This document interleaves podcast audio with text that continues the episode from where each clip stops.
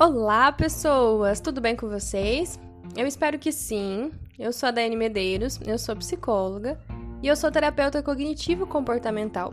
A minha missão aqui com esse podcast é te mostrar como a psicologia pode te ajudar na prática. E eu gostaria de começar te fazendo algumas perguntas com o objetivo de gerar reflexões, ok? Qual é a sua história, né? Quais são os seus valores, as suas motivações, como as outras pessoas da sua vida entendem quem você é? E essa, como eu disse, são algumas perguntas para introduzir o nosso tema de hoje, que é o autoconhecimento. Então, se você quer entender mais sobre a importância desse assunto e como praticar o autoconhecimento, fica comigo até o final desse episódio. Eu sempre digo que tudo começa pelo autoconhecimento, né? Tudo começa de dentro para fora, tudo começa pelo porquê. Com porquê, eu me refiro a qual é o seu propósito, a sua causa, a sua crença, né, em, que você, em que você acredita, quais são os seus valores. Então é muito importante a gente entender e saber o porquê fazemos o que fazemos.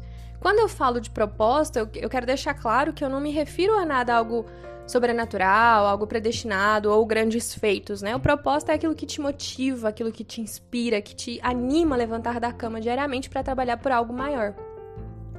Eu diria que uma vida sem autoconhecimento é uma vida vazia, sem significado. Nós precisamos do autoconhecimento para viver bem, para conhecer os nossos limites, para lutar pelos nossos objetivos, para obter autonomia, para ter clareza dos caminhos que nós queremos traçar. Quando nós não nos conhecemos, ficamos perdidos diante da vida, dos desafios que enfrentamos. Então, conhecer as nossas emoções, os nossos medos, limites e habilidades é fundamental tanto para a nossa saúde psicológica quanto para o nosso crescimento pessoal e profissional. No meio de tantas influências externas, tantas informações, nós corremos o risco de nos perdermos, né, de nós mesmos, perder a nossa individualidade, a nossa identidade, a nossa personalidade. A menos que desenvolvamos o autoconhecimento, sempre seremos inseguros, e isso acontece porque sem ter um conjunto interno de valores para viver, para te guiar, te orientar, Constantemente nós seremos vítimas e prisioneiros da avaliação do outro, né? Nós esperaremos aprovação, incentivo do outro.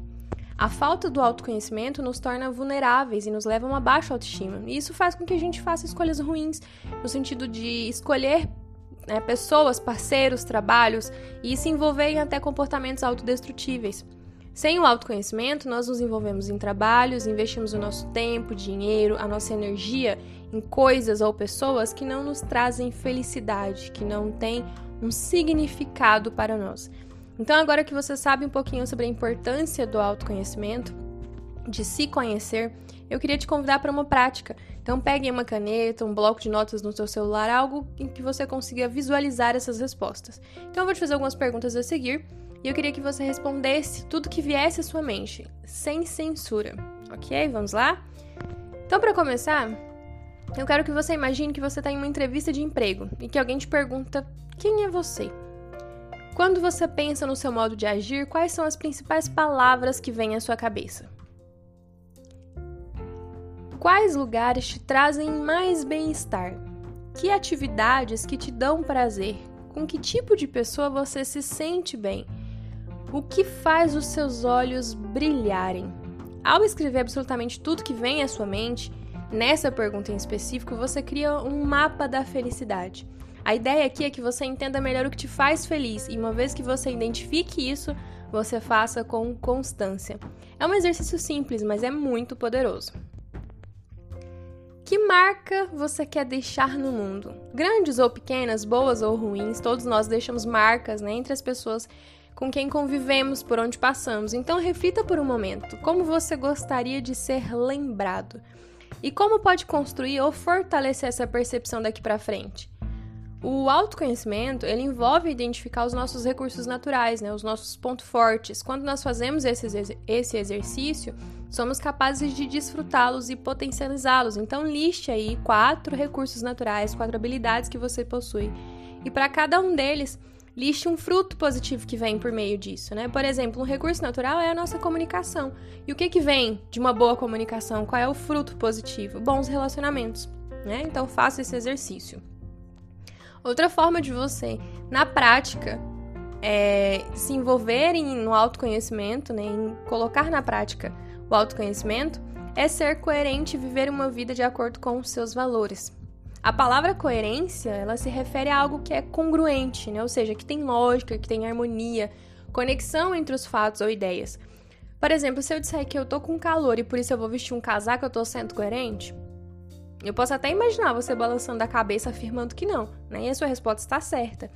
Quando uma ideia entra em conflito com a outra e não se confirma, isso é um sinal de incoerência. Então, se pergunte: você é uma pessoa coerente? Depois de saber um pouco mais sobre a importância né, e o conceito de coerência, eu te convido para refletir sobre o seu comportamento. De 0 a 10, você se considera uma pessoa coerente? Acredita que está agindo em concordância com seus pensamentos e sentimentos?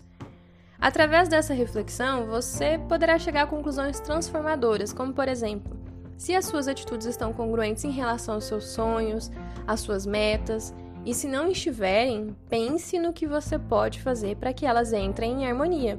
Faça disso um exercício diário para se manter sempre coerente de acordo com o que deseja e acredita. Essa atitude simples te ajudará a alinhar suas ações e impulsionar o seu poder de conquistar o que você quiser. A coerência é uma palavra bastante utilizada, mas poucos a vivem na essência. Então eu te aconselho que procure sempre viver em harmonia com o que você pensa, sente e acredita. Isso vai te dar suporte para conquistar os seus objetivos, inspirar confiança e ser mais feliz. Aceite o desafio de ser verdadeiro com a pessoa mais importante da sua vida, você mesmo. Seja coerente, seja capaz de enfrentar momentos desafiadores com mais leveza e autenticidade.